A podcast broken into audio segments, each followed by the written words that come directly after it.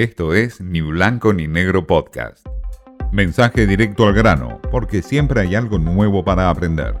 Con Martín Di Natale.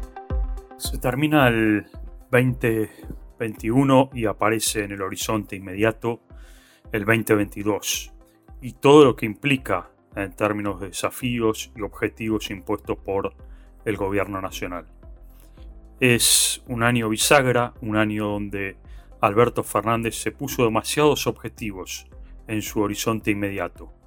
Por lo pronto, cerrar con el Fondo Monetario Internacional un acuerdo que le permita evitar un pago de vencimientos de deudas y generar un poco más de confianza hacia el mundo exterior.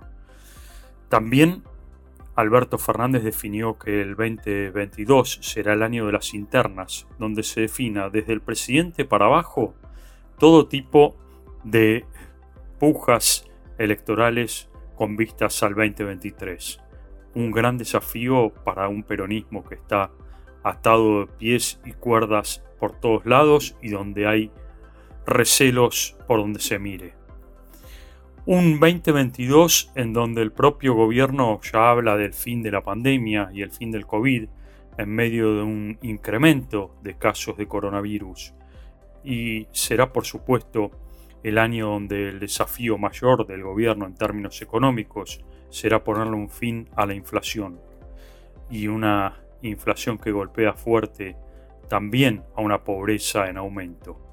Será también el año el 2022 en donde se definirá si la reactivación que se está dando tibiamente en algunos sectores es una reactivación real de la economía y va a surtir efectos, justamente en la sociedad, sobre todo las clases medias que están golpeadas después de dos años de pandemia. Será el año donde se redefina si la relación de poderes entre Cristina Fernández de Kirchner y Alberto Fernández son equitativas o si pondera uno sobre el otro y en términos reales cómo termina esa pulseada. Después de todo, las pulseadas en el peronismo siempre pagan en sus consecuencias toda la sociedad argentina. Así está visto en la historia.